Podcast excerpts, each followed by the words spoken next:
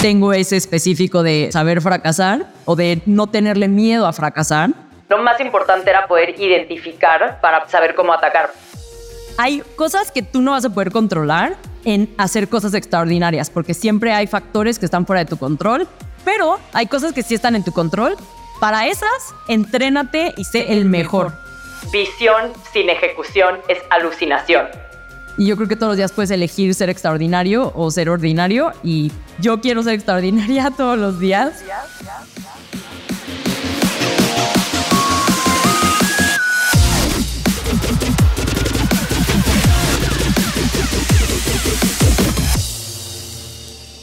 Hola, hola, hola. Soy tu host, Robbie J. Fry. Y este es otro remaster, sí, sí, remaster de un episodio muy especial de The Fry Show.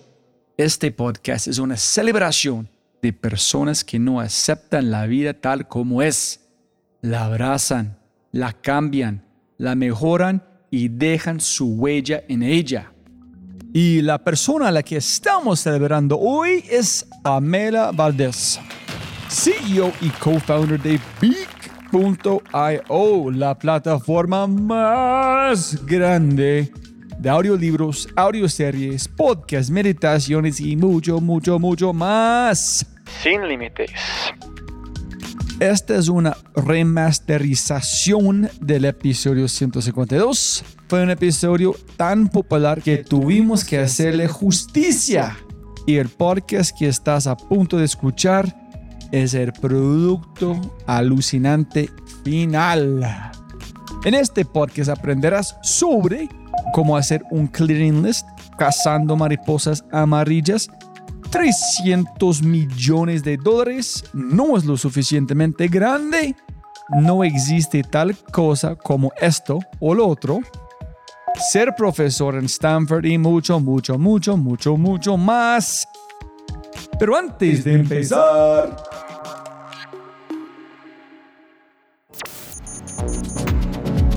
No olvides visitar thefryshow.com para los links al newsletter y más. Y por favor, por favor, por favor, si amas el podcast, comparte el episodio en tus redes sociales.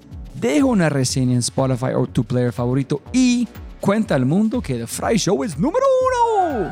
Y si no es así, castígueme con tus comentarios para mejorar.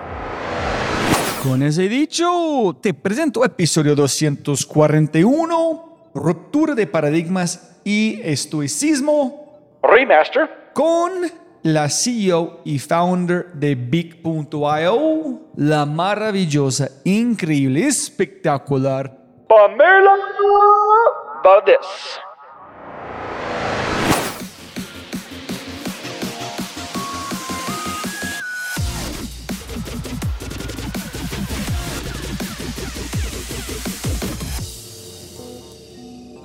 Siempre gana más plata, no más tiempo, de verdad. Te admiro mucho, he escuchado todo lo que has hecho y mil, mil gracias por su tiempo. Un placer total. Ay, no, de nada. Feliz.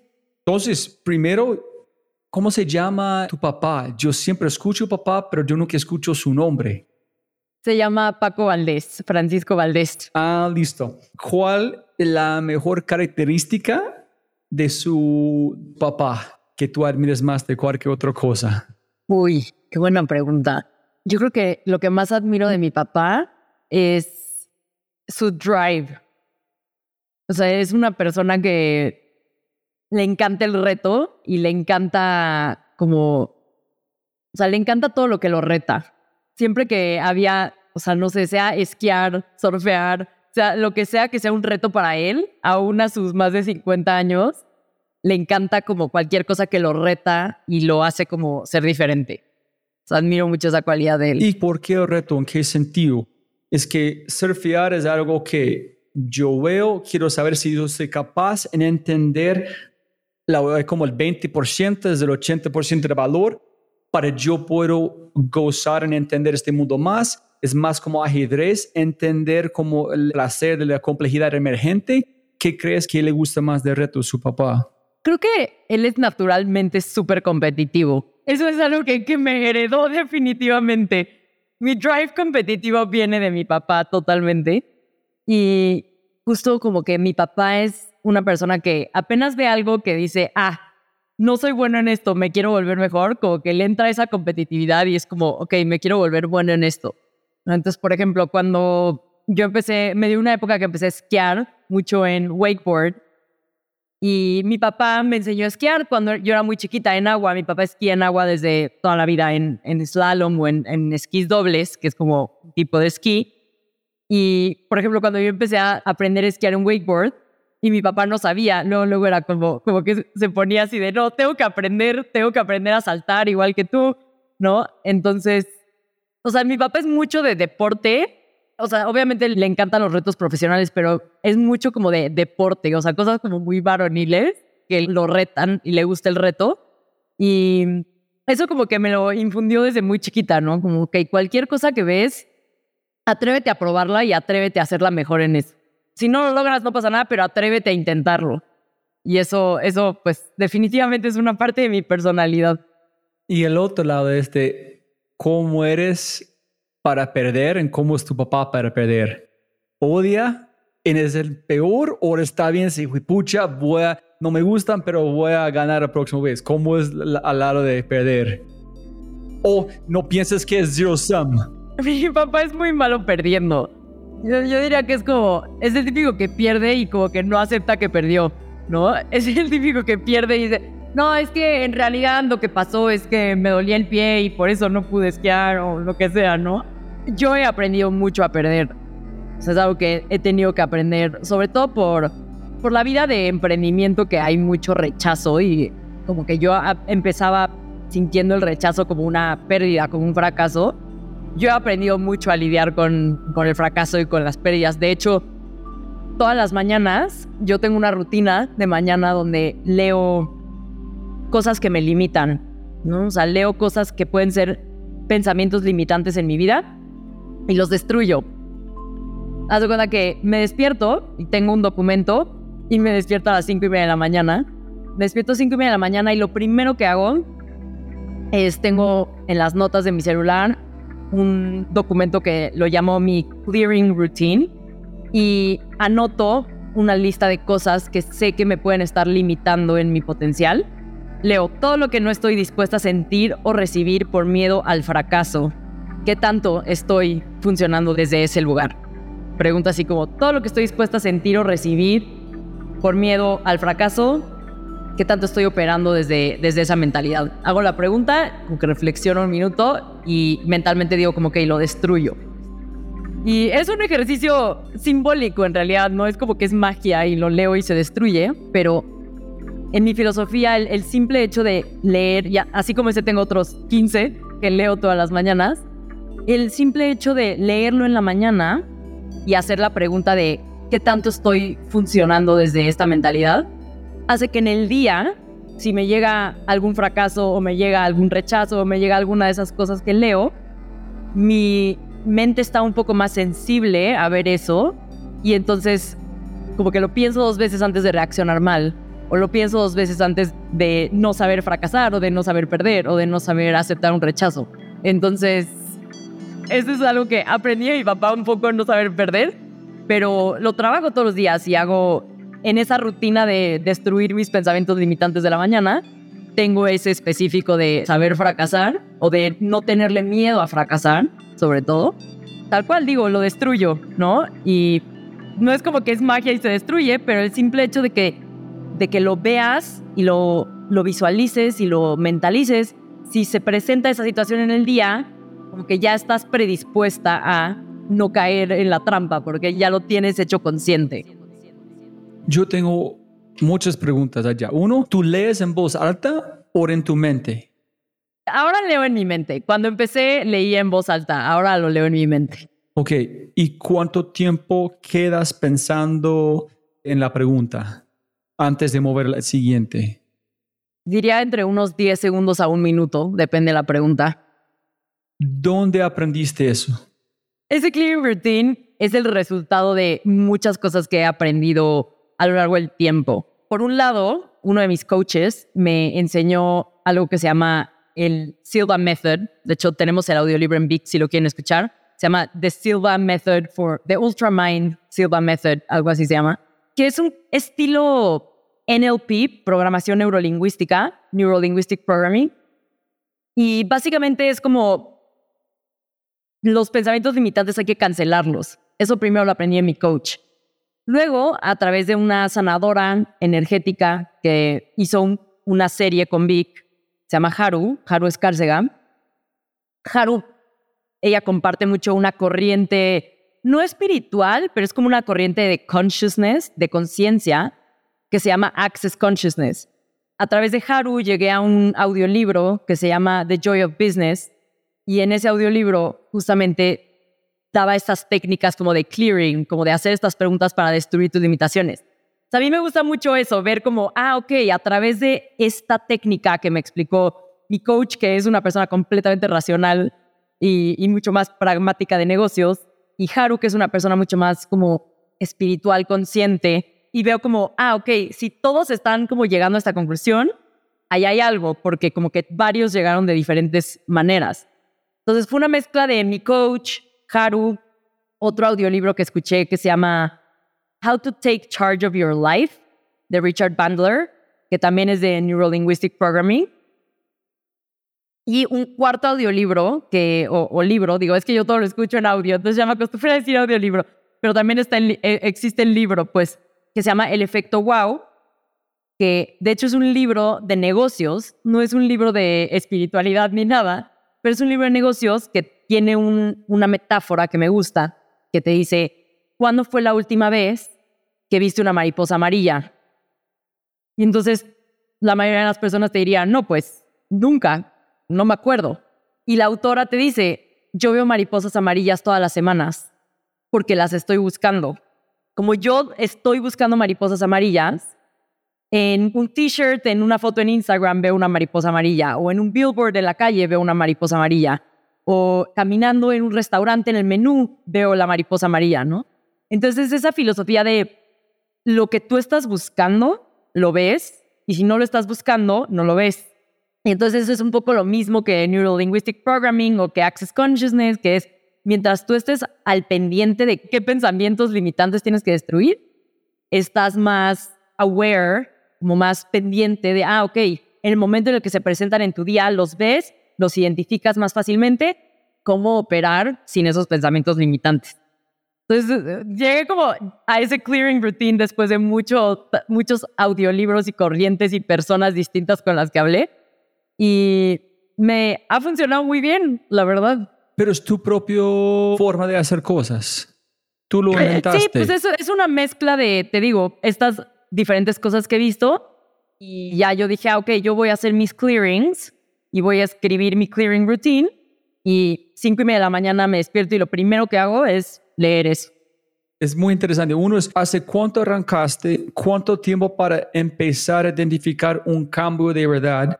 Si los cambios son compuestos, es decir, si tú no lo haces, siguen funcionando como meditación, o es más como ir al gimnasio si tú pierdes dos días, bailas. Y lo otro es, es muy fuerte destruir un pensamiento. En si tú vas al, pero me encanta, solamente quiero entender dónde estoy faltando los, en este eh, seguimiento mental, que es uno es Bruce Lee, creo, como muchas personas, tiene que vaciar la taza primero para llenarla. Entonces, en un sentido, limpiar tu mente, están dejando permisión a aceptar más cosas. Pero el otro es del lado de Tara Brock, en como Radical Acceptance y Brene Brown, Vulnerability, es, ok, me siento terrible con este miedo, pero ¿por qué? ¿A quién estoy dando acceso, darme este miedo en por qué me siento miedo? ¿Qué pasó con mi vida? Es como Mara ah, con la bula bajo el árbol. Hola, como celoso, hola, rabia, aquí estoy. Yo sé que es parte de mi vida, pero no voy a aceptar controlarme. So uno es menos de destruirlo, es aceptar. Entonces, ¿dónde está este como balance entre destruir y aceptar? Si me entiendes la pregunta, qué pena para tanto. Claro. No, totalmente. Es súper buen punto. Vamos por partes. Lo primero que me preguntaste es qué tanto funciona, ¿no? Y cuánto tiempo tuve que hacerlo. Empecé con esta idea como a mediados del año pasado, a mediados del 2020. O sea, hace ya casi un año que empecé como con esa idea en mi cabeza. Lo que me di cuenta era que lo más importante era poder identificar para poder saber cómo atacar. yo ya había trabajado mucho tiempo en terapia. Yo fui a terapia como tres años. Ahora estoy dándome un break de la terapia tradicional. También tengo un CEO coach. Soy súper fan de todo lo que sea desarrollo personal. Por eso hago Vic, ¿no? Porque creo que para mí todos tienen la decisión cuando se despiertan de decidir ser extraordinarios, ¿no? O sea, todos los días tú eliges. Y yo creo que todos los días puedes elegir ser extraordinario o ser ordinario. Y yo quiero ser extraordinaria todos los días. Y pues creo que las personas extraordinarias se salen de su zona de confort, se retan y hacen eso. Entonces yo, pues, además de una cantidad tremenda de audiolibros que consumo al respecto, fui a terapia mucho tiempo, también con un CEO coach. Ahorita me estoy dando un break de la terapia, un tiempo, ya como que sentí que aprendí ahí lo que tenía que aprender y ahora estoy en un tipo de terapia mucho más espiritual, mucho más self-taught, o sea, como esto de los clearings. Y básicamente como que yo ya había trabajado mucho esto de aceptar quién soy, aceptar esta vulnerabilidad, qué es parte de mí, qué es parte de mi historia. Y creo que hay mucho valor en aceptar y, en no juzgar. Y eso es lo más importante. Cuando yo destruyo un pensamiento limitante, no estoy juzgándolo como malo. Simplemente estoy diciendo, esto es, y en el momento en el que esto se me presente, tengo la capacidad de elegir. ¿Voy a seguir haciendo esto o voy a hacer algo diferente? Pero no lo estoy juzgando como algo malo, ¿no? Por eso la pregunta es, por ejemplo, Todo lo que no estoy dispuesta a sentir o recibir por miedo al fracaso, lo destruyo y lo descreo. ¿no? Así digo como, ok, todo lo que no estoy dispuesto a sentir o recibir por esto, lo estoy... ¿Qué tanto estoy funcionando desde ese punto de vista de, de miedo al fracaso? Y eso es una pregunta, es más como, lo, pregunto para que en el día lo percibo cuando realmente está pasando. Entonces empecé como hace un año casi, o sea, como mediados del año pasado, poco menos de un año, ha ido evolucionando, pero hasta que realmente empecé a disciplinadamente todos los días leerlo y destruirlo, empecé a notar cambios. Por ejemplo, yo tenía un miedo muy grande a que, bueno, yo con Vic levanté una ronda de inversión bastante importante de los investors de Instagram, LinkedIn, Facebook. Greylock y Axel, ¿no? De los dos levanté una ronda de inversión importante en 2020 y tenía mucho miedo de que ese dinero se terminara. ¿no? Era como un miedo muy inconsciente que yo tenía cada que yo tenía que pagar la nómina de mi empresa o pagar algo. Sentía como mucha ansiedad cuando pagaba dinero, porque era como, ah, estoy como perdiendo, como que debiting the account, ¿no? Así como perdiendo dinero. Era angustia literalmente de que se acabe este dinero y que exista la posibilidad de que la empresa muera. Para mí una pesadilla terrible es algún día tener que despedir personas de mi empresa o tener que cerrar el producto que pues, muchísimas personas usan hoy para su desarrollo personal. Entonces tenía ese miedo muy encajado en mi cabeza y era como una ansiedad innecesaria porque, por ejemplo, tengo una chief of staff, Steph es mi mano derecha y ella cada fecha del mes me dice como, oye, necesito que hagas la transferencia para pagar la nómina o la transferencia para pagar tal. Y entonces cada que yo hacía esa transferencia, sentía como un nudo en, en el pecho y en el estómago de ansiedad y no me gustaba, me ponía muy nerviosa, me, es- esos eran días que me ponía mal humor, no- sentía como feo. Y entonces empecé en mis clearings, una de las cosas que leo es, te voy a, te voy a decir, ¿en qué maneras me está deteniendo el miedo a que Vic se quede sin dinero? Hago esa pregunta. Y empecé a hacer esa pregunta todas las mañanas y a decir, todo lo que eso es lo destruyo y hoy ya no me da miedo, o sea, hoy ya puedo, es más, hoy pago la nómina y la pago con una energía de esto se me va a regresar por 10. Esto lo vamos a multiplicar, esto es un investment, no es una pérdida. Entonces, realmente, o sea, no sé, me tomó esa desde que la agregué hasta que empecé realmente a ver el cambio, fue, no sé, como un mes y medio. Y por ahora la sigo leyendo en las mañanas, pero cada mañana que la leo últimamente digo, esta ya la podría quitar, o sea, esta ya lo sané, siento. Y para mí mi lista de clearings es un ser vivo, como que le voy agregando y quitando cosas y va evolucionando conmigo, ¿no? Con quién es Pamela hoy y eso refleja un poco mi clearing routine. No, ese es, ese es divino. Acabo de publicar un podcast con una mujer que se llama María José Satizabal. Ella es la CEO de Imaginamos, que es la empresa que lanzó Simón Borrero después del fundador de Chipper. En ella están como CEO de esta empresa. En ella dijo que tiene un journal o diario que ellos siguen. En ella vuelve su diario buscando absolutos. Y dicen, ¿por qué yo dije siempre? ¿Por qué yo dije nunca en este momento?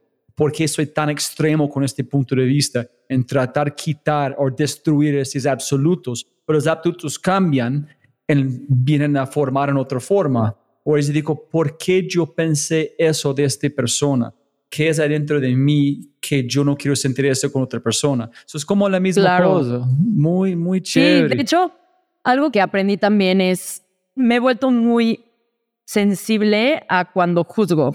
Entonces, cuando veo algo o alguien que no me gusta y lo juzgo, he aprendido a inmediatamente hacerme la pregunta de, ¿qué tanto he sido yo así? ¿No? ¿Qué tanto he sido yo así en algún momento que me estoy reflejando y no me está gustando? Es que a mí me encanta porque ¿Qué es lo que pasa? Nuestro, esto lo aprendí de justo de programación neurolingüística o access consciousness, como que todos hablan de lo mismo, pero al final básicamente es nuestro cerebro funciona con palabras, de cierta manera. Entonces, cuida tus palabras. O sea, ¿qué palabras estás usando para programar tu cerebro para hacer o no hacer diferentes cosas, ¿no? Mi coach, por ejemplo, el que me enseñó todo esto de programación neurolingüística, él tiene una técnica él se programa todas las noches, visualiza un reloj y dice, me voy a despertar a esta hora y se despierta sin despertador diario a, las, a la hora que él quiera, automáticamente ya como que programa su cerebro con palabras. Entonces, la mente es muy poderosa. O sea, en el momento en el que tú te das cuenta que tú puedes ser el conductor y no el pasajero del auto de tu vida, todo cambia porque te das cuenta que las cosas que suceden, suceden, pero tú puedes decidir cómo sentirte al respecto. Y ahí es donde todo cambia. Para mí eso, eso ha sido muy importante. Tengo una pregunta ya para antes de terminar con este parte. ¿Tú crees que estamos en una simulación o no? ¿En dónde me voy? Es, sí, la mente es muy poderosa, pero hay muchas cosas que hacemos porque no somos en control. Nuestro ADN es la, es la reacción biológica que no tenemos controlar. Entonces hay veces, hay gente que como Sam Harris que dijo no hay free will. Entonces es muy poderoso en el sentido que podemos hackearlo porque sabemos la debilidad que tenemos en el cerebro. So, el poder viene de entender las debilidades que tenemos para hackearlos para nuestro futuro, para ser más robusto esta máquina. O tú crees de verdad esta máquina es tan poderoso y podemos usar a nuestro favor. Pues, o sea, yo lo que creo es que todo lo que sucede en el mundo es mucho más grande que nosotros. El universo es algo infinito, ilimitado. Somos un polvo, o sea, somos literalmente un polvo en, en una infinidad. Y por lo tanto, nada es bueno ni nada es malo, simplemente es. Y la conciencia, o sea, somos demasiado inteligentes para nuestro propio bien, ¿no? O sea, como que nuestra capacidad de entendimiento y de juicio, que es lo que nos ha hecho dominar a las otras especies, de cierta manera, que el Homo sapiens haya dominado a las otras especies, es esa capacidad de como creer en historias de ficción o crear juicios alrededor de las cosas. Eso al mismo tiempo es lo que nos tiene ahora todos ansiosos, todos agobiados, con problemas de salud mental, ¿no? O sea, yo al final lo que creo es, a mí me gusta mucho pensar en qué es la libertad y creo que la libertad es la habilidad de sentir lo que tú quieres. O sea, para mí eso, eso es la verdadera libertad. Y, por ejemplo, hay un audiolibro que me encanta que se llama El hombre en busca de sentido. Y justamente en una carretera iba con mi casi esposo, íbamos manejando y veníamos escuchando ese audiolibro. Veníamos como de bien atentos a, a lo que estaba diciendo. Y justamente en una parte él te cuenta cómo está en el holocausto, en los campos de concentración, y de la nada así, en la basura ve el cadáver de su esposa. Y ahí te explica cómo, o sea, me quitaron todo, ¿no? Él dice, me quitaron todo, me quitaron la ropa, me quitaron mis pertenencias, me quitaron a mi esposa, pero lo que nadie me puede quitar es mi libertad de decidir cómo me quiero sentir en este momento. O sea, eso es mind blowing para mí, o sea, me vuela la cabeza, porque puedes estar en el peor de los escenarios pero puedes elegir, puedes elegir cómo te vas a sentir. Y es muy difícil, ¿no? Obviamente si te están torturando con un cuchillo, obviamente es difícil en ese momento elegir sentirte bien, pero puedes. O sea, realmente no puedes evitar el dolor, pero sí puedes evitar el sufrimiento. Y el, el sufrimiento es una elección. Entonces, eso a mí se me hace muy interesante. No, es genial, como yo creo como, no sé, esa historia es mentira de verdad, cuando la, la fábrica o la oficina de Thomas Edison como en llamas y dijo a su hijo, oye, eh, llama a tu mamá, véngase por aquí. dice, ¿por qué no? Porque nunca van a ver un incendio tan lindo como eso. Entonces, como muy, es muy um, esto, estoicismo, ¿no? Decir, la interpretación de la experiencia que tú tienes control. Decir, puches todas mis cosas, qué tristeza, no, qué buen incendio, ¿qué más vas a hacer? ¿no? Es mi interpretación, la experiencia que yo tengo control. Más allá no puedo hacer nada. Sí, y al final es que lo que pasa es que los pensamientos son imágenes, sonidos y sentimientos. Esos son los pensamientos. Entonces, si tú puedes aprender a pensar de una manera más útil para tu vida, puedes disfrutar más la vida, ¿no? O sea, yo, por ejemplo, yo me entrené a mí misma a contarme una historia que me empodera cada que pago la nómina en mi empresa. Todos son historias que tú te cuentas y si te cuentas historias que te empoderan en vez de historias que te tiran, pues, o sea, el universo sigue siendo igual, solamente tú estás eligiendo la versión que te empodera en vez de la versión que te empeora, ¿no? Entonces, pues eso hice yo, ¿no? Yo, a través de estos ejercicios y de esta disciplina, ahora cuando pago la nómina de mi empresa o cuando pago cualquier pago, lo pago con una energía y con una historia en mi cabeza de esto es una inversión que se me va a regresar por 10. Y es un poco como cuando tú operas, como que así va a suceder las cosas, estás más predispuesto a que sucedan así. No es magia, no es magia de, ah, el, el secreto y la ley de la atracción. No, realmente es la analogía de las mariposas amarillas. Es eso. Cuando tú estás como predisponiendo esto, cuando venga una mariposa amarilla va a ser más probable que la veas. Y eso es lo que pasa. Pero ¿cómo lo haces? Como en este quote de Mike Tyson, everyone has a plan till you get punched in the face. Entonces, sí, no estoy molestando con esto, y finalmente algo llega, tú estás gastando millones en algo de abogados. Es cómo puede restar esta ansiedad cuando de verdad llegas a una barrera que no es una pregunta normal. Es cuando, cuando tú ves. En ese, yo voy a conectar hasta aquí hasta un punto que me encanta. Tú dices, yo soy un fan de self-help en psicología en ese tipo de cosas, porque es decir, yo soy un fan de gym, nadie van a juzgar. Pero mente que dices, yo un fan de terapia o psicología, la gente piensa que tienes problemas. Pero sí, tú tienes problemas de, de pesa, etcétera, en comer mal, yo mental, que, pero tú no quieres aceptarlo, tú aceptaste porque es más normal en la comunidad. Entonces, ¿Cómo fue su evolución con Vic, con su juventud, a entender que yo creo que tú dijiste uno casi como caíste? Cuénteme un poquito de cómo llegaste a la ansiedad, en cómo aprender cómo abrazar este menos de rechazarlo. Claro, en realidad yo era terrible para esto. O sea, yo era la persona más pragmática y así como, y no tengo tiempo para eso, ¿no? Yo era muy de, negocios, negocios, negocios, negocios, hard skills, hard skills, todo lo que me ayude a operar y, ya, ¿no?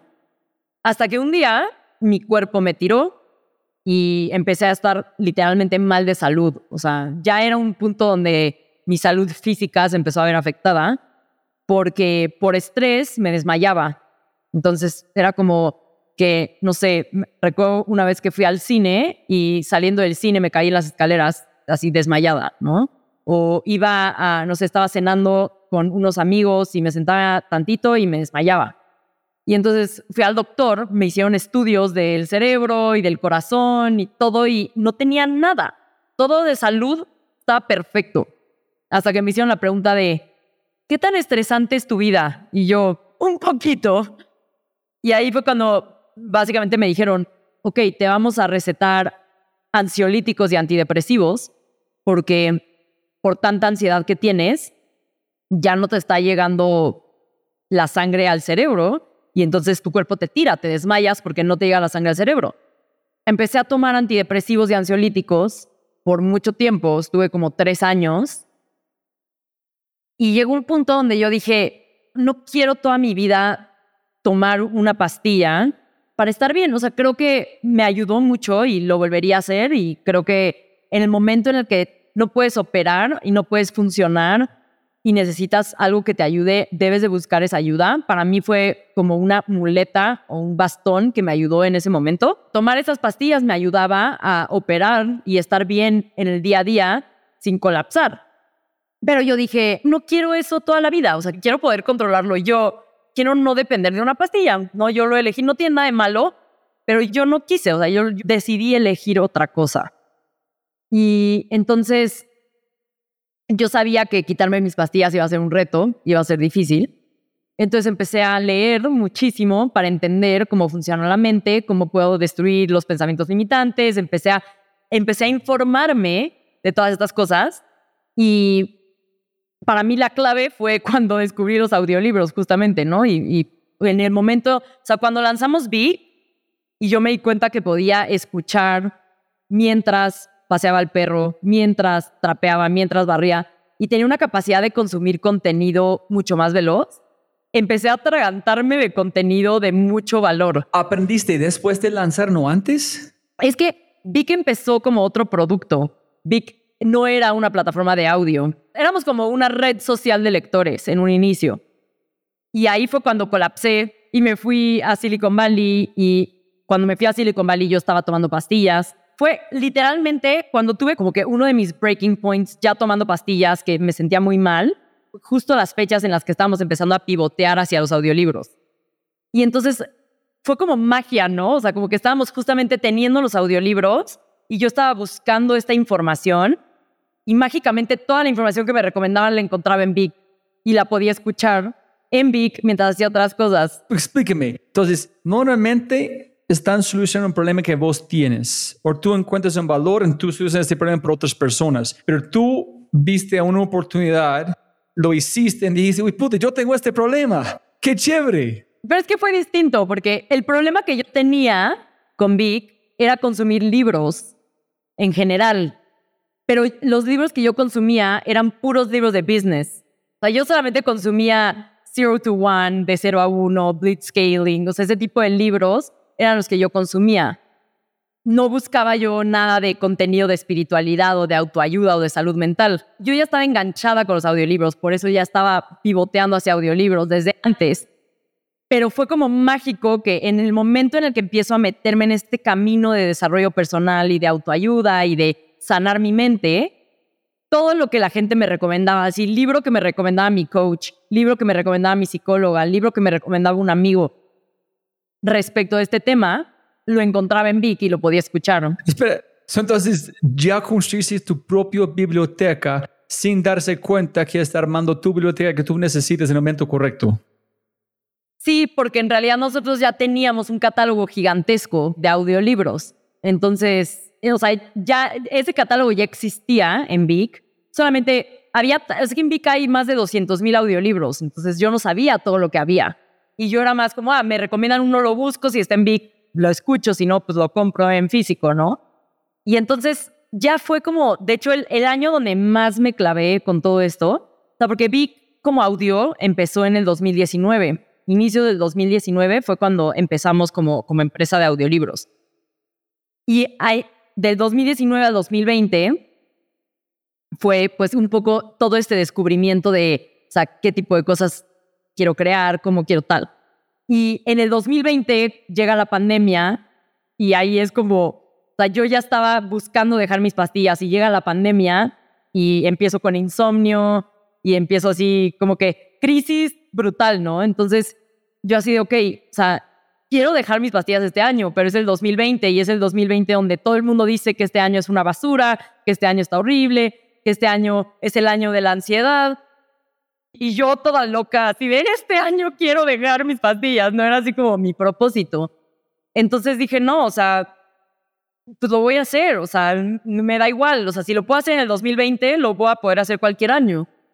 Y sí, o sea, finales del 2020 como por ahí de septiembre del 2020, dejé mis pastillas y ya, pues des- desde entonces hasta ahora, digo, tengo mis días malos, totalmente, tengo días muy malos, pero en general el día promedio de mi vida hoy es muy feliz y funcional sin pastillas de ansiedad y, ya no voy a terapia así tal cual psicoterapia como iba.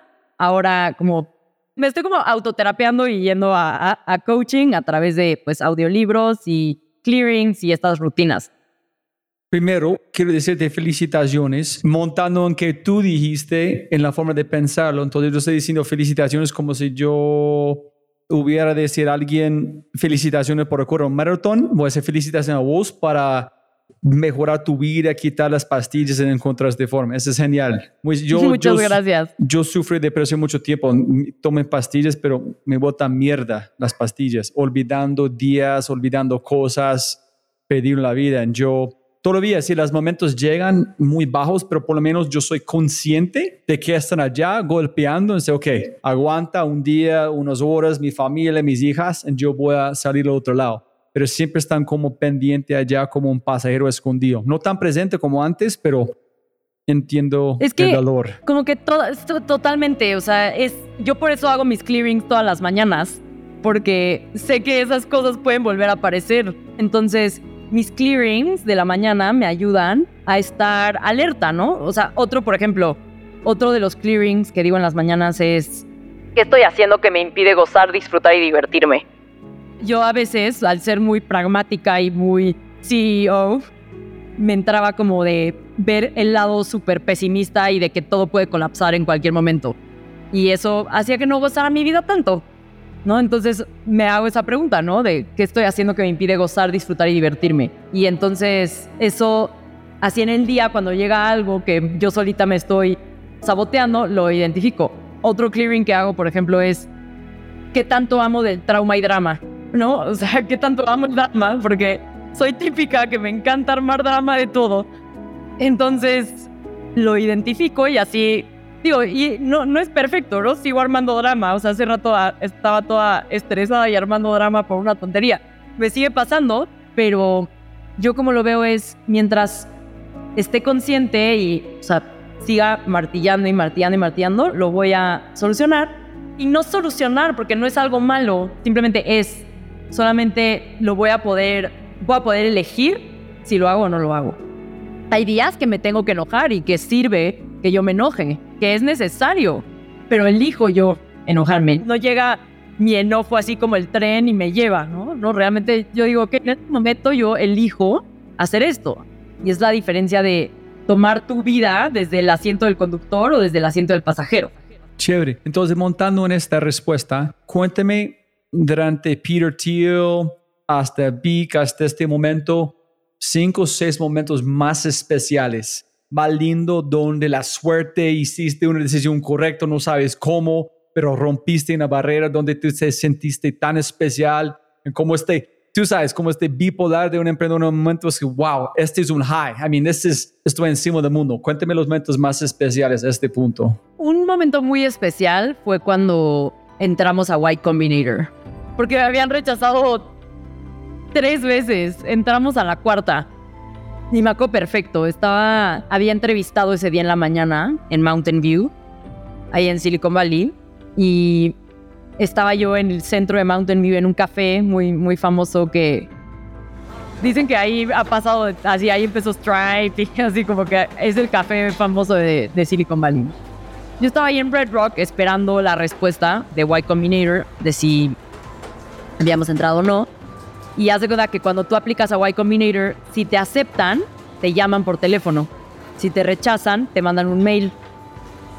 Entonces estás así como de viendo tu teléfono todo el tiempo, esperando que no sea un mail y deseando que sea una llamada, ¿no? Y eso me llega un mail que decía, Pamela, we're trying to call you. de que te estamos tratando de llamar, pero no entra la llamada. Y yo así, ¡ay Dios! ¡Qué susto! Y entonces me dicen como, llámanos a este número, ¿no? Entonces llamo y me contesta Justin Khan, el fundador de Twitch, y me dice, Pamela, muchas felicidades, quiero ofrecerte un spot en el siguiente batch de Y Combinator queremos fondear a Vic para que sea parte del siguiente batch. Y yo así, wow, o sea, en ese momento me sentí literalmente como si, como si estuviera en el podium de unas olimpiadas, ¿no? Así como, wow, o sea, lo logré. Lo chistoso de esos momentos es que duran cinco minutos, ¿no? Que ahorita, digo, me encantaría hablar de eso acabando de, de decirte los momentos, pero por eso a mí me gusta la, la, analogía de la vida con el surf, ¿no? Para no desviarnos, ese, ese momento fue increíble, fue increíble, duró cinco minutos porque después de eso fue como, damn, ahora tenemos que ser los mejores del batch de Y Combinator, ¿no? Para lograr levantar el funding y todo, ¿no? Entonces, pero ese, ese momento nadie me lo quita y estuvo increíble y, y lo disfruté muchísimo. Cuatro veces no, o tres veces no, cuatro veces en 2017, ¿correcto? Entramos en 2017, sí. Pero VIXA, ¿cómo es en 2019? Okay, es que justo te digo, ¿no? Vic era una red social de lectores. Pero ¿qué hiciste bien para finalmente recibir un sí? ¿Tuviste tu socio que salió en ese momento o no?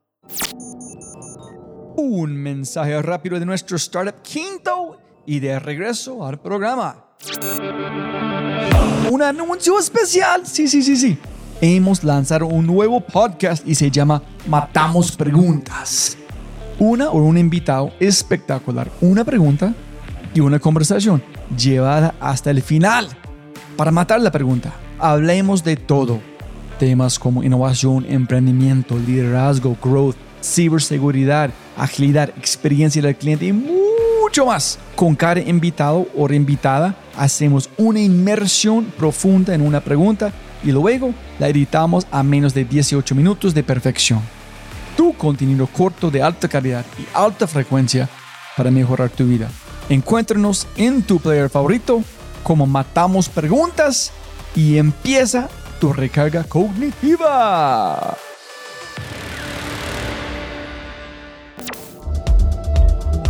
¿50% de los empleados dicen no tener tiempo para entrenarse. 60% de las personas aprendieron luego de consumir contenido con TikTok, YouTube, Instagram, LinkedIn o Twitter. Y 75% de los gerentes están insatisfechos con sus programas de entrenamiento y desarrollo porque no ven evidencia de acciones en su talento. Por eso creamos Quinto, cambio de compartimiento en tu empresa con evidencia en menos de 30 días. Y todo en una experiencia más rápida que tomar una taza de café. Si quieres despertar la mejor versión de tu talento en temas como innovación, agilidad, liderazgo y mucho más, ingresa a www.quinto.ai para agendar una cita y libera el potencial de tu talento. K-I-N-N-T-O.ai Quinto.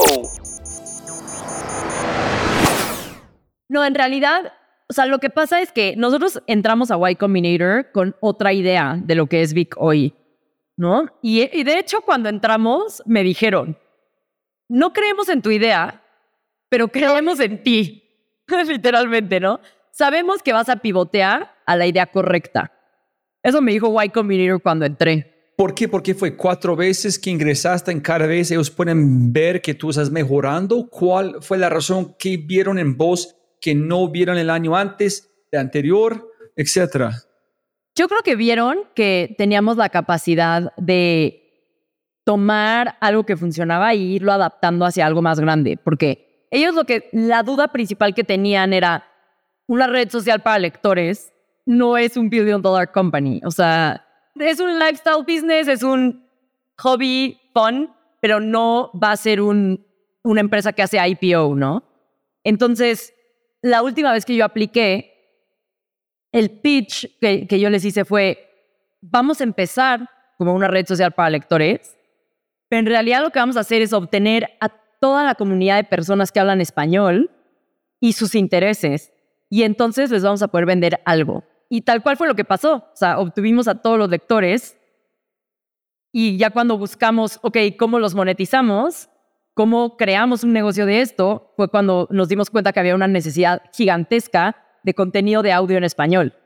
¿no? Entonces, tal cual como que eso fue lo que sucedió. Pero ¿qué dicen las personas? De- de- es construir la audiencia y después buscar cómo monetizar, pero la gente siempre, o sea, la gente dice, no, no, busca una forma de cobrar de una en escalarlo. Es mucho más complicado cobrar después de tener audiencia, ¿no? Claro, pero realmente Y Combinator en lo que apuesta principalmente es en el equipo. Entonces, pues yo creo que la primera vez que apliqué no me conocían tanto y a, la cuarta dijeron, ok, ya nos demostró su capacidad de ir creciendo la empresa y ir pensando estratégicamente hacia dónde llevarla y cómo monetizarla. Pero la verdad es que definitivamente vieron perseverancia, pero es difícil saber realmente por qué te acepta Y Combinator. O sea, nunca les pregunté específicamente, pero me dijeron tal cual eso, que, o sea, nunca les hice la pregunta específica, pero alguna vez hablando de algo similar, me dijeron, los aceptamos porque creemos en ustedes y creemos que van a pivotear hacia la idea correcta, ¿no? Entonces, o sea, ¿Y ¿Tú como que era o muy tú dijiste, claro. "Oye, puta, pivotear, ¿qué estás hablando? Tenemos la mejor negocio en el mundo. O tú dijiste, Pero yo sabía que, yo sabía que íbamos a tener que encontrar una manera de monetizar. O sea, ellos tenían un punto, ¿no? Tenían un punto, teníamos que encontrar la manera de monetizar. Entonces, era como, pues sí, hace sentido. Entonces, eso fue en el 2017 y fue hasta el 2019 que lanzamos la plataforma de audio. wow, brutal. Entonces, ese fue un momento muy increíble cuando entramos a Y Combinator. Pero cuéntame por qué cinco minutos, por qué quieres negarlo o botear la idea o girar la idea con surfear. Porque es que siempre que me acuerdo de estos momentos, me acuerdo que, o sea, son como highlight de la vida que es construir una empresa, pero el 99% de construir una empresa no son esos momentos, son momentos muy complicados y, y retadores, ¿no? Entonces, a mí me encanta la filosofía de surfear y yo me he vuelto una completa obsesionada del surf porque justo mi libro favorito, en inglés se llama Saltwater Buddha, en español se llama Surfear la Vida. O sea, yo desde muy chica me encanta el mar. Tengo así como algo con el mar, o sea, y no solo con el mar, con el agua en general. O sea, yo, yo creo que en otra vida fui delfín o algo así, porque me encanta, me encanta el agua. Y a mí me, me gusta mucho surfear, pero me cuesta mucho trabajo. Es algo que no se me da natural. O sea, yo no soy una, una buena surfer. O sea, a mí me cuesta trabajo. O sea, no, no me es fácil surfear, pero me encanta. Y, me, y puedo estar en el mar cinco horas seguidas surfeando y me, me encanta. Y cuando leí ese libro, básicamente te dice que a todo surfer, a todo surfista, le debe de gustar remar. ¿Por qué? Porque el 99% del tiempo que estás surfeando, estás remando, te arden los brazos, porque duele estar remando tanto tiempo, te está quemando el sol, te revuelcan las olas, te pegan las tablas de los que se echan y te ganan la ola. 99% del tiempo que estás surfeando es el struggle, es como la lucha. Y 1% del tiempo que estás surfeando, estás disfrutando la ola y, y ese sentimiento que tuve el día que entré a Y Combinator. Entonces, es la metáfora perfecta de la vida, el surf, porque 99% del tiempo estás pagando impuestos, pagando la nómina, lidiando con el internet de tu casa, yendo al banco, teniendo que contestar correos, está, eh, viendo que estás en mute en, en una llamada en Zoom. ¿no? O sea, 99% del tiempo es lucha por 1% de momentos de extrema felicidad. Entonces, ¿qué es lo que pasa? Que yo cuando estoy surfeando, estoy luchando y me arden los brazos y me duele la espalda y me está quemando el sol, pero tengo una sonrisa de oreja a oreja porque amo el proceso de surfear, lo disfruto como nada en la vida. Entonces, si haces esa analogía, lo que tienes que, que pensar es, la vida es como el surf, ¿cómo surfeas la vida? ¿Cómo aprendes a disfrutar el proceso de luchar para crear cosas extraordinarias? Así como a, todos los surfistas les debe de gustar remar, a todos los startuperos o a, a todos los que quieren hacer algo extraordinario, les tiene que gustar luchar. Entonces, si no aprendes a disfrutar la lucha, vas a estar frustrado porque son muy pocos los momentos de verdadero éxtasis y no, no, como que no lo vale si no disfrutas la lucha, si no disfrutas el proceso, ¿no? Y esto es como muy cliché, todo el mundo te dice, disfruta el proceso, enjoy the ride, pero en realidad es, a mí me hizo clic cuando entendí la analogía del surf, entonces a lo mejor hay alguna otra persona que nos esté escuchando que, que le hace clic de esa manera y pues a mí me, me ayudó mucho. Ese es el libro que tú mencionaste en el, en el podcast con Diego en um, Dementes. ¿Es este libro? El de surfear la vida. Sí. Yo pensé que tú men mencionaste Barbarian Days. No, Es no, no, porque no, no. Yo pensé que tú mencionaste en justo después de este, o yo hice la conexión con mental, Paul Graham en Twitter, habló de este libro, yo pensé que yo sabía que nosotros vamos a grabar, entonces yo leí, enjoy para tres años de mi vida, estar surfeando como mesero en surfeando, hasta el punto que estoy en la mesa con el cliente en un chorro de agua sale de mi nariz. Como, entonces yo leí este libro y dije, wow, ok, yo entiendo. Es como tú dijiste, llevan esta analogía. A veces tú estás remando por esta felicidad, en esta felicidad van a destruirte hasta casi matarte, y tú no vas a lograr la- felicidad. Entonces, a veces tú no sabes porque el poder que tú estás tratando de lograr es una fuerza tan natural que pueden matarte, y tú nunca quieres ingresar otra vez por el dolor, ¿no? Sí. No, fíjate que ese de Barbarian Days no lo he leído, no lo he escuchado. Y me lo han recomendado muchísimo, pero por alguna razón no lo he escuchado. Yo creo que tengo, tengo un backlog demasiado, pero ya, ya lo, voy a, lo voy a leer. Este van a top log, no backlog, a top log, frente a la lista, porque este van a llevarte una analogía. No, es, es tal cual como dijiste, es que es él hablando que tú ves la magia, ves a otras personas haciendo la magia, tú quieres ser parte de la magia, tú intentas, pero si no estás listo, chao. No, y además también, digo, ese es como el tip of the iceberg, ¿no? De esta analogía de, la vida con el surf. Pero a mí en realidad, o sea, a mí el surf se ha vuelto como una religión para mí porque también cuando estoy surfeando me doy cuenta de las limitaciones que luego escribo en mis clearings. Por ejemplo, esta limitación que te dije, la de todo lo que me da miedo del fracaso. Antes tenía escrito qué tanto me está deteniendo el miedo al rechazo y surfeando me di cuenta que cuando venía la ola y yo ya estaba lista para tomarla, sin, como que no sentía que la iba a agarrar, me echaba para atrás y, y perdía la ola por miedosa, ¿no? Y me di cuenta que era un miedo a fracasar, o sea, un- prefería decir, no intenté echarme en la ola, que me eché y me revolcó y me, me golpeó la piedra. Entonces, en el surf yo me doy cuenta también de muchas limitaciones y, y eso es como otra parte que me gusta del surf. Y además hay como, digo, yo no surfeo olas gigantes ni surfeo lugares peligrosos, pero sueño con algún día surfear en una de esas olas gigantescas como que parecen locura, ¿no? Y leí un libro que se llama The Fear Project, que justamente habla de, ah, pues es el mismo autor de Surfear la Vida, Jamal Yogis, que habla de cómo él se entrenó para surfear Mavericks. Mavericks es la ola de las olas más grandes del mundo y es uno de los lugares más mortales para surfear.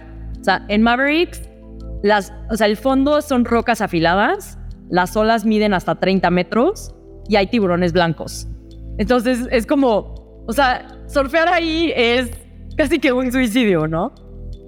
Y que primero escribió el de Surfear la Vida, donde él aprende a surfear y ve toda esa analogía de la vida con el surf, un día ya, o sea, en el de The Fear Project, se puso a estudiar el miedo para poder entender la psicología del miedo y poder vencer su miedo y surfear Mavericks. Y básicamente él dice, aprendí a entrenarme por lo que puedo controlar. ¿No? Entonces él dice, yo no puedo controlar y no me puedo entrenar para una mordida de tiburón. O sea, si llega un tiburón y me muerde, me va a arrancar la pierna, me va a arrancar el brazo, me va a matar. Puedo elegir no surfear la ola, pero estoy eligiendo surfear la ola, entonces el riesgo de surfear la ola es que me muerda un tiburón. Y no puedo controlar que me muerda un tiburón. Dice, pero sí puedo controlar aguantar la respiración por más de dos minutos debajo del agua. Entonces él empezó a entrenar sus pulmones para que si lo revolcaba una ola de 30 metros, pudiera aguantar la respiración por dos minutos debajo del agua. Entonces es esta filosofía de Hay cosas que tú no vas a poder controlar en hacer cosas extraordinarias, porque siempre hay factores que están fuera de tu control. Llámalo Dios, universo, suerte, timing, lo que sea. Pero hay cosas que sí están en tu control Para esas, entrénate y sé el mejor. Pero lo que no está en tu control, si te muerde el tiburón, it's part of the job, o sea, es parte del juego. Entonces, eh, eso también me gusta de, de surfear, que digo, yo no surfeo en lugares de tiburones ni olas de 30 metros, pero es una buena analogía de, ok, ¿qué está en mi control y qué puedo yo entrenarme y, y volverme la mejor en, en, eso porque sé que influye y qué tengo que soltar, ¿no? Si, si elijo este juego. Entonces, es una muy buena analogía de la vida. Pero para la gente escuchando, no tienes que estar surfeando olas grandes, te get caught en un big set, como destruido tres, cuatro veces, dentro de un momento para respirar. Sí, surfeando como es otro mundo. Es otro mundo. La gente que lo hacen bien son locos, otro nivel de pensamiento como ver el mundo, ¿no? Tiene que leer Barbarian Days.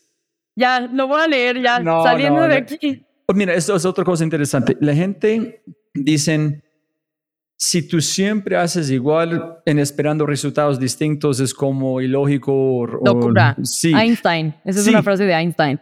Dicen, quién sabe, pero es, dicen, Elon Musk dijo, no es no. Si tú entiendes la misma cosa como matemáticamente, algo van a cambiar. Literalmente. The world is in zero sum. It's not gana y pierde como la gente piensa. So, I mean, sí es como un poquito área gris. Entonces, ¿tú cambiaste algo radicalmente o 100 fue el número de, ok, recibí un sí, la persona escuchó, la suerte, la probabilidad? Si me entiendes la pregunta, ¿cuánto fue evolución en cuánto fue solamente probabilidad de golpear una suficiente cantidad de puertas?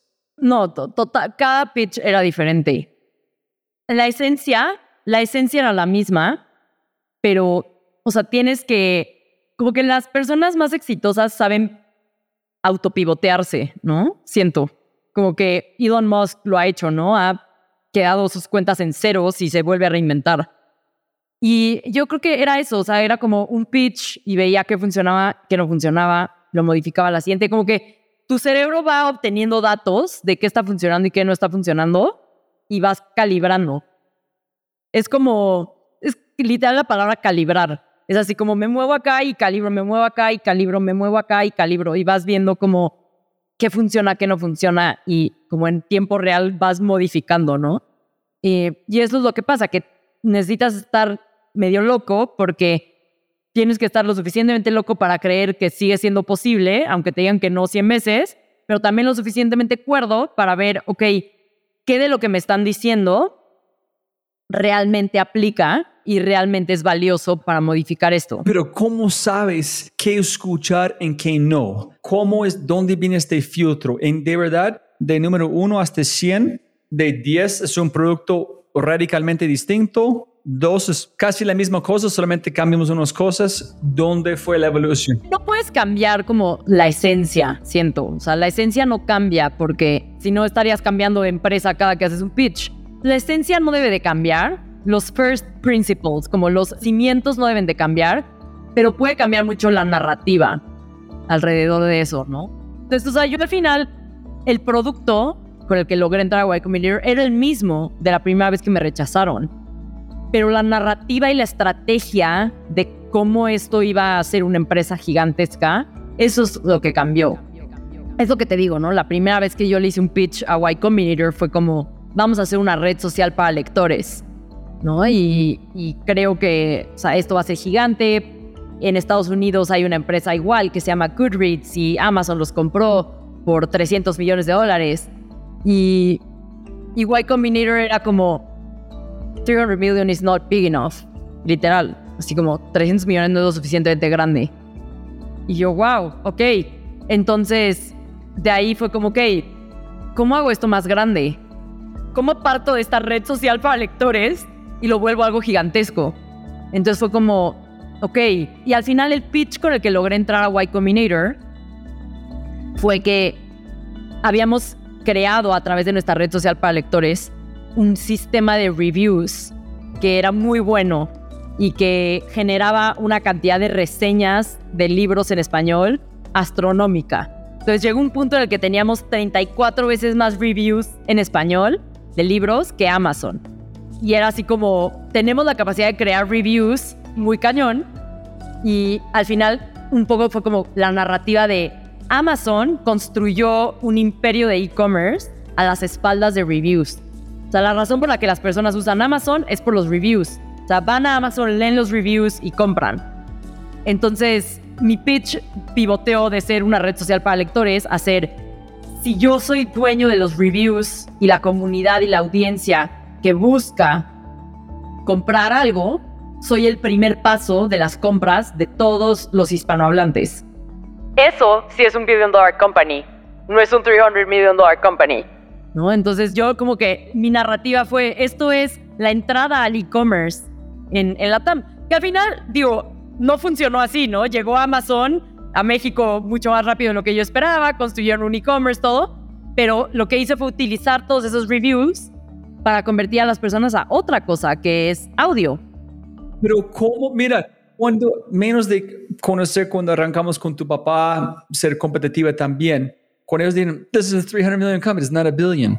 ¿Por qué no dijiste, tienes razón, pero 300 millones es, es bien para mí, yo quiero hacerlo? ¿Por qué dijiste, menos de competitiva, tú viste el impacto posible? ¿Cuál fue su razón intrínseca de ser, fuck it, you're right, tiene razón, billones donde me voy? Es que yo como que, o sea, desde que tengo memoria racional, siempre quise hacer algo muy grande, ¿no? O sea, como que yo desde chica era como, quiero hacer algo que usen millones de personas, quiero hacer un, quiero impactar a millones de personas.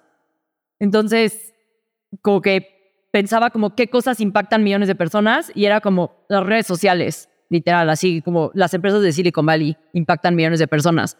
Entonces, para mí era como, digo, por, la verdad, por no saber, ¿no? Hoy, hoy ya sé que hay más posibilidades, pero yo en esa época pensaba, sea, si lo quiero hacer en grande, me tengo que ir a Silicon Valley.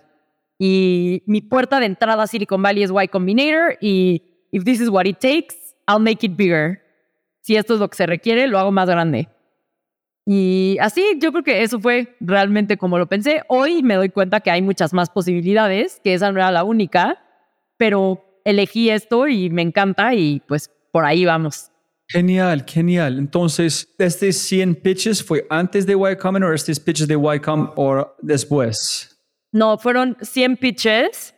De hecho, fueron como 90, o sea, fueron 100 nos. El 101 fue un sí, que fue de un investor antes de entrar a Y Combinator, que literalmente los convencí porque les dije, tengo mi entrevista en Y Combinator y voy a entrar y me tienen que decir que sí. Después ya entré a Y Combinator y fue como la misma semana que fue Y Combinator y la Teal Fellowship. ¿no? Entonces fue así como, como que muchos nos hasta que como que todo empezó a caer como dominó. Es como muy binario, literalmente, ¿no? 0-1 el libro, 1-0-1 en los pitches, como 1-0-1-0-1-1-1-1. Sí, sí, la verdad es que sí. Y ahí también algo que he aprendido, hoy estaba hablando con un amigo emprendedor porque tuve un sueño ayer de que a este amigo emprendedor, él está tratando de levantar un Series B y tuve un sueño de que yo lo veía a él y le decía, amigo, no vas a levantar tu Series B si no lo eliges. Como que siento que deep inside no quieres levantar tu Series B y por eso no lo estás pudiendo levantar. Como que soñé eso por alguna razón y, me, hoy me desperté y le escribí a mi amigo y le dije, oye, soñé esto y es irrelevante, pero se me hizo significativo. En el sueño era algo muy importante, entonces te lo quiero compartir. Le dije, literalmente, soñé que te decía, no vas a poder levantar tu Series B si no lo eliges. Como que no, no quieres realmente levantarlo y por eso no lo estás logrando. Y mi amigo literal me respondió, tienes toda la razón. Como que deep inside no, no estoy seguro que quiero ser responsable de lo que conlleva levantar un Series B. Entonces inconscientemente no estoy eligiendo levantar un Series B, ¿no? Y yo creo que en muchos sentidos, a lo mejor esos 100 nos tuvieron algo de, de que yo lo estaba eligiendo de alguna manera. Ahora, cada que algo que quiero no sucede, ya lo evalúo también de esa manera, ¿no? Como de, de qué manera esto me funciona que sea un no, porque yo lo estoy creando de alguna manera, ¿no? Antes de las últimas preguntas, quiero intentar una pregunta nueva. Es que yo tengo separado en categorías cómo yo he evaluado ciento 60, 70 personas que he entrevistado o conversado o platicado, uno es el lado de creatividad, el otro lado es de como eh, innovación. El de creatividad es como transformación, cronopio, networking, storytelling, síntesis, curiosidad. Y al lado de innovación es como el liderazgo cultura, que es operar, adaptabilidad, ejecución, disciplina, perseverancia en convicción a largo plazo. ¿Cuál de estos temas tú crees que es más importante o tú tienes una conexión visceral con esos temas? Es como algo que tú te gustan hablar con emprendedores, que tienes que tener esto, tienes que hacer eso porque yo viví, yo entiendo. Yo creo que más innovación. Sí, pero ¿en qué parte? ¿En qué forma? En no por qué no creatividad, en por qué innovación. Realmente respondí esa pregunta como que de lo que dijiste me identifiqué más con lo segundo. Yo soy como muy fan, por ejemplo, de este pensamiento de visión sin ejecución es alucinación. Entonces, como que me he vuelto muy fan de encontrar maneras de ejecutar cosas que quieres en tu vida. Los clearings es una manera de ejecutar cambio, ¿no? Por ejemplo, los clearings que hago en la mañana es una manera de ejecutar cambio. Pero ese es un ritual que hago. En mi empresa tenemos otros rituales de cómo ejecutar ideas de negocio, por ejemplo, ¿no? O, features de producto o metas, ¿no? Para la empresa. Entonces, creo muchísimo que desarrollar tu habilidad de ejecución es fundamental porque puedes ser visionario, pero si no ejecutas, no es visión, es alucinación. Pero, por ejemplo, del lado de la creatividad, me gusta mucho esta mentalidad de hay muchas posibilidades, ¿no? De no es blanco, no es negro, es hay más. Y eso a mí me costó mucho trabajo, ¿eh? A la fecha es una de las cosas, literalmente en mis clearings, aquí, aquí lo tengo, una de las cosas que leo literalmente todas las mañanas es qué tanto estoy funcionando desde el either or. ¿No? Literal, o sea, leo eso todas las mañanas. ¿Qué tanto estoy funcionando desde el either or? Y todo lo que eso es, lo destruyo. El mejor ejemplo es cuando me salí de la universidad, ¿no? Que yo literalmente solo veía dos caminos. Era o hago una startup y dejo la universidad por completo y entonces arriesgo todo mi futuro y, pongo todos los huevos en la canasta de la startup. O no hago una startup y sigo en la universidad y sigo este camino tradicional. Y mi papá me dijo, eso es un soccer's choice. Me dijo, nunca es binario, siempre hay, algo más. Entonces, ¿cómo? Mi, papá literal me dijo, ¿por qué no pruebas seis meses?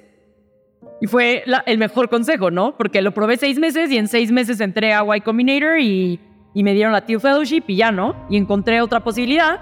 Justamente, por ejemplo, me invitaron a dar una clase en Stanford de cómo construir negocios de suscripción, ¿no? O sea, me invitaron de guest speaker a la clase. Y fue muy curioso porque yo lo vi y como que yo de chiquita, mi abuelo fue profesor en Stanford y tenía yo el sueño de algún día ir a Stanford. Y pues justo cuando elegí hacer una startup, ser dropout, dejar la universidad, renuncié a ese sueño de ir a Stanford, ¿no? Y ahora voy a estar yo como de guest speaker dando un, en una clase en Stanford.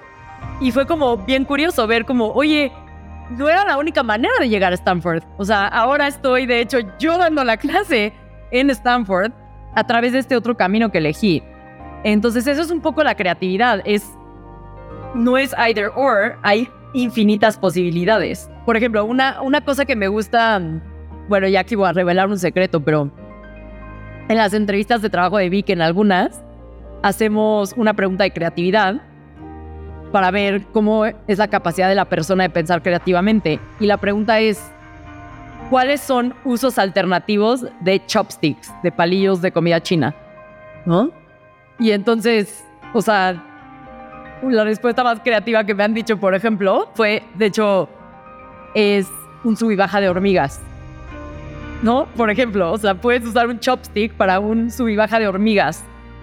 ¿No? Entonces es como una manera muy creativa de pensar, ah, unos chopsticks, unos palillos chinos no se pueden usar solo para comer o para, no sé, golpear, o sea, se pueden usar para otras cosas.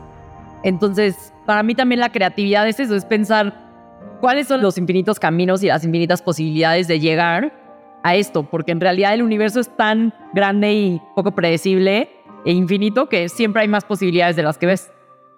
Wow, muy especial. Gracias por compartir eso. Genial. Nunca he pensado como, sí, es- estamos tan binarios. Es A o B. No, motherfucker. Es A, B, C, D, A sub, N1, paréntesis, encima de X. Es, inventa la ecuación y añades una posibilidad para uno.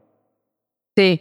De hecho, digo, me habías dicho, ¿no? Que, que una pregunta que, que te gusta hacer es, ¿cuándo fue la última vez que cambié radicalmente mi mente? Y es eso, es el dejar de ver que solo hay blanco o negro. Como que ya lo sabía desde que pasó esto de la universidad y todo, pero el día que me di cuenta que no era blanco o negro fue cuando levanté mi última ronda de inversión de Vic. ¿Cuánto fue? ¿Siete? ¿Tres, siete? fueron unos cuantos dólares en la última ronda de inversión de Vic. Y básicamente yo tenía planeado, sea, yo ya tenía mi plan perfecto, ¿no? O sea, literal, tenía así como, en esta fecha voy a hacer esto, y en esta fecha voy a hacer esto, y en esta fecha voy a levantar la ronda. Tenía así el plan, justamente hoy lo estaba leyendo, así el plan, ya sabes, de que octubre de 2019, noviembre de 2019, así tenía todo estructurado. Y mi plan era ir a levantar entre abril y junio del 2020. Ese era mi plan inicial, ¿no? Voy a ir a levantar la ronda de abril a junio, de mayo, sí, abril a junio de 2020. Y lo que sucedió fue que en enero de 2020, antes del coronavirus, antes de la pandemia, eh, me voy a San Francisco y sin, pues ya lo estaba buscando, pero sin, sin que estuviera acorde a mi plan, obtuve unas ofertas para levantar mi ronda antes de tiempo. Y como que algo de mí dijo, tómala, tómalo ahora y, aprovecha en, en vez de, sí, después vas a tener números más grandes en junio, pero, pero tómalo ahora. Y lo tomé y en junio, o sea, era la pandemia, nadie estaba invirtiendo, o sea, entonces ahí fue cuando como que toda esta filosofía de no es blanco y negro, hay más posibilidades, se materializó muchísimo en mi cabeza. Fue como, o sea, tienes que aprender a soltar y dejar de querer controlar todo y saber que hay más posibilidades de las dos que tú ves, porque tú creías que esa era la única manera de levantar una ronda y en realidad sucedieron las cosas diferentes y es más, hasta sucedieron mejor de lo que esperabas y mejor de lo que lo hubieras planeado. Entonces, para mí es, es esa filosofía de hay más posibilidades de las que en realidad estás viendo, es, es muy valiosa. Ah, entonces, either or destruir. Exacto. Ah, ok, ok. Y también por su tiempo tengo permisión si quieres, si no entiendo. La última pregunta es, me encantaría que tú repitas la historia sobre buscando las personas de Amazon y de Netflix. Fue tan sencillo en LinkedIn. Para mí eso es como que gente en América Latina es muy importante, pero si tú prefieres no, está bien. ¿Hay tiempo para contar esa historia muy rápido o no? Claro, sí, sí, sí, sí, sí. Pues básicamente, o sea, yo lo que me di cuenta era que yo venía saliendo de la universidad, ni siquiera graduada, o sea, ni siquiera terminé la universidad y me estaba enfrentando a construir algo muy extraordinario, ¿no? Lo que yo quiero hacer con Vic es algo extraordinario. Entonces, para hacer cosas extraordinarias, te tienes que volver tú extraordinario. Y yo necesitaba rodearme de las personas que ya eran extraordinarias para aprender de ellas y para poder replicar estrategias que ellos hacen, las que me funcionaran, para crear algo extraordinario. Entonces dije, ok, me tengo que rodear de las personas más cracks. Y me metí a LinkedIn y empecé a ver quiénes eran. Y literalmente los busqué. Les, le mandé, e- específicamente fue alguien que creó Audible, que es como un producto de audiolibros que pues, es similar a Vic en Estados Unidos. Él había creado Audible por siete años. Él fue el VP of Product de Audible y se salió y ahora estaba en Netflix. Entonces lo vi, vi si teníamos contactos en común, vi que tenía la posibilidad de mandarle un mensaje directo en LinkedIn y le escribí y le dije, oye, soy Pamela Valdés, estoy construyendo esta plataforma de audiolibros. Me interesa platicar contigo porque XYZ, regálame cinco minutos de tu tiempo. Pero, por ejemplo, había hablado ya con una persona de Pinterest y eso sí fue antes de entrar a YC. Entonces, o sea, la credibilidad ayuda, pero lo que más importa a la hora de pedir ayuda es ser claro y conciso. O sea, por ejemplo, yo tengo gente que me escribe a mi Instagram y me dice, hola, quiero conectar contigo. Es como, ¿para qué? ¿No? O sea, como tengo poco tiempo, ayúdame a ayudarte. Siempre que mando un cold email o busco a alguien, lo hago con esa mentalidad, ¿no? De, quiero hablar contigo porque específicamente esto, ya hice esto y quiero preguntarte esto, ¿no? Así como muy específico lo que estoy buscando. Y esta persona me dijo, claro, tengamos una llamada. Y esa llamada la tienes que aprovechar al máximo para que esa persona se impresione y se acuerde de ti. Entonces, en esa llamada yo hice todo lo que podía en, en mi cabeza para que se quedara impresionado de la visión lo que queríamos construir. Y con el objetivo de que si a la siguiente tengo otra pregunta, le pueda escribir por correo y me, y me conteste, ¿no? Y eso hice. Le escribí una segunda vez por correo, me volvió a contestar, hasta que un día le dije, oye, ¿por qué no te vuelves un advisor de Vic? ¿No? O sea, te doy acciones de Vic a cambio de que te vuelvas un advisor, que cuando tenga alguna pregunta por correo te pueda escribir y me puedas responder y ocasionalmente tengamos una llamada y me ayudes a aclarar mis dudas. Me dijo que sí y de hecho después invirtió, o sea, no solamente se hizo advisor después, él me dijo, ay, quiero invertir dinero en, en Big. Y ya, pues es un poco como que viene uno y ya vienen todos los demás. O sea, siempre, casi siempre eso pasa. Como que consigues un sí y ya los otros caen. Entonces, gracias a él, ya pude conseguir, por ejemplo, a otras cinco personas de Netflix, ¿no? Que ya son advisors y investors de Big, ¿no? Pero porque ya como lo tenía él, entonces podía decirles, ah, mira, él y el de Pinterest y estas personas ya están acá. Y así he ido construyendo. Yo creo que las personas notan cuando estás haciendo las preguntas correctas. Y las personas ocupadas les gusta contribuir, pero quieren saber que está valiendo la pena su tiempo. ¿no? Entonces, por ejemplo, yo hoy en la mañana fui a tomar un té con un emprendedor que me pidió ayuda y disfruté mucho esa, esa, ese café y le dije, vas por muy buen camino porque no me hiciste perder mi tiempo hoy. Me preguntaste las cosas específicas y correctas que tienes que estar pensando para tu negocio. Entonces yo me voy feliz de aquí porque siento que te aporté. En cambio hay personas que solo quieren como catch up o, ay, te quiero conocer, pero no tienen claro qué te quieren preguntar. Entonces yo no busco a alguien si no tengo claro qué le quiero preguntar. Eso es complicado, es un arte. Tratar dar valor a otra persona con el tiempo es como un reto mental y también tiene práctica, práctica. Ok, este, porque yo René lo me una vez como de Founder Startup. Yo fui a él y le dije, oye, ¿tienes números? I said, no. Y said, ok, mejor que ahorita puedes darte opiniones. Said, entiendo. Hablamos, cortamos la conversación. Entonces, es muy complicado dar valor a otra persona si no has practicado, ¿no? Claro, sí, totalmente. Listo. La última, la última pregunta. Primero, para la gente escuchando, hay muchas más historias de Pamela que son espectaculares en seis podcasts distintos, o siete, no sé en cuántos podcasts están. Entonces, bien puede escuchar todas porque son muy, muy lindos. Y la pregunta, si tú pudieras enviar un mensaje a toda América Latina por WhatsApp, ¿qué mensaje enviarías? Todas las mañanas cuando se despiertan, tienen el poder de decidir ser extraordinarios. Y hay dos tipos de personas, las que deciden ser extraordinarios y las que no. ¿No? Y está en tu poder, está en tu poder elegir ser extraordinario. Si haces pequeños cambios en tu día que, que se van a ir acumulando como interés compuesto, si mejoras 1% al día, al final del año vas a ser 365% mejor. Y pues es una elección. Todos los días lo puedes elegir. Súper. Y si un libro para escoger, para arrancar este día, para que dan a darte este combustible, para arrancar tu día con este yo voy a ser extraordinario, ¿qué libro recomendarías? De Big, no vos, de Big para esas personas con este mensaje.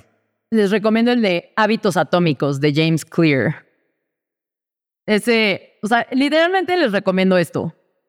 Todos los días que se despierten pueden elegir ser extraordinarios y les voy a dar la receta para empezar a ser extraordinarios. Cambia 15 minutos de tu día ponte los audífonos, 15 minutos que tengas las manos ocupadas y la mente libre. 15 minutos que estés lavando los platos, paseando al perro, tendiendo la cama.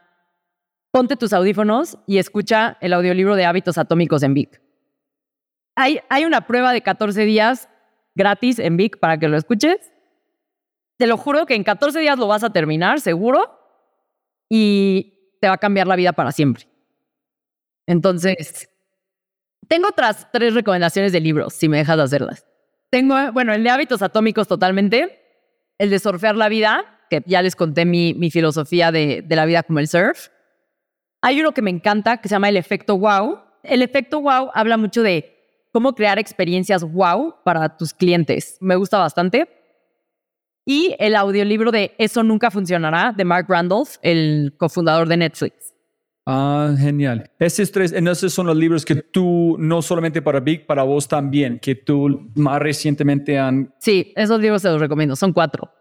¿Sabes cómo soy, soy posiblemente Atomic Habits y Man Search for Meaning juntos? Es como una combinación de, es como cuando a veces como dos químicos en arman una molécula más, más fuerte, es como agua estos dos libros allá tienen tanto poder, pero de... Sí, el hombre en busca de sentido también. Todos estos los pueden escuchar en Vic, literalmente. O sea, 15 minutos al día, que decías, así, ponerte tus audífonos, 15 minutos al día son 12 libros al año. O sea, ¿cuándo fue la última vez que leíste 12 libros en un año? Tan fácil como ponerte tus audífonos, 15 minutos al día. Entonces, es una elección y quieres dejar un mensaje, olvidamos, o yo no pregunté algo que tú quieres decir a la gente escuchando antes que terminamos, Pamela, que fue importante, que olvidamos o están on top of mind. Yo creo que dijimos todo. Pues si acaso contarles como qué es Big, ¿no? Big es, es mi empresa, es una plataforma de contenido de audio en español para ayudarte a ser extraordinario, justamente para las personas que quieren ser la mejor versión de sí mismos. Y eso es lo que buscamos, que 15 minutos al día con tus audífonos puedas crear lo que quieres en tu vida. Hábitos atómicos, el efecto wow, historias como la de Netflix, 15 minutos al día que te ayuden y te inspiren a crear lo que tú quieres en tu vida. Entonces, si eres ese tipo de persona que quieres crear cosas extraordinarias, mi receta es escuchar audiolibros que me ayudan a lograrlo y pues si eres ese tipo de persona y te identificas conmigo, te invito a que lo pruebes. Súper. ¿Y quieres dejar un mensaje por su equipo? ¿Un easter egg aquí al final del podcast? Para mi equipo, son unos chingones. Literalmente. Estoy más impresionada que nunca del equipo de Vic. Hace poco acaba de terminar el primer trimestre del 2021 y nos fue increíble. Y alguien de mi equipo dijo, lo más importante que nos hemos probado a nosotros mismos es que podemos mover cualquier número y pues se me hizo súper poderoso porque cuando tú te demuestras que puedes mover las cosas, que tienes impactos sobre las cosas que quieres hacer, nada te detiene. Y cuando aprendes a disfrutar el proceso, además, o sea, no solo ya sabes que lo puedes hacer, sino que aprendes a disfrutar como si fuera el surf, nada te detiene.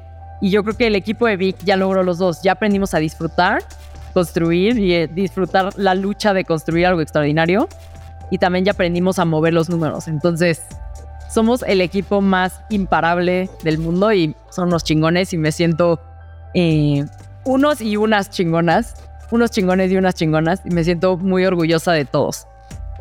Pamela siempre gana más plata, no más tiempo. De verdad, qué honor, qué placer. Muchas gracias por su tiempo. Muchas gracias.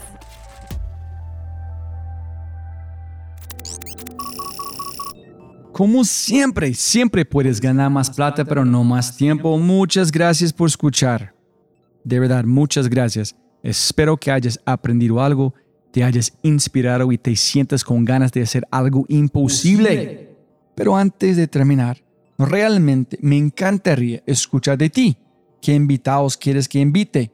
Si tienes alguna pregunta o sugerencia, cualquier cosa, por favor, por favor, déjame un mensaje aquí en Spotify o envíame un mensaje a través de mis redes sociales usando arroba Además, no olvides por favor escuchar nuestro otro podcast, Matamos Preguntas, tu contenido corto, de alta calidad y alta frecuencia.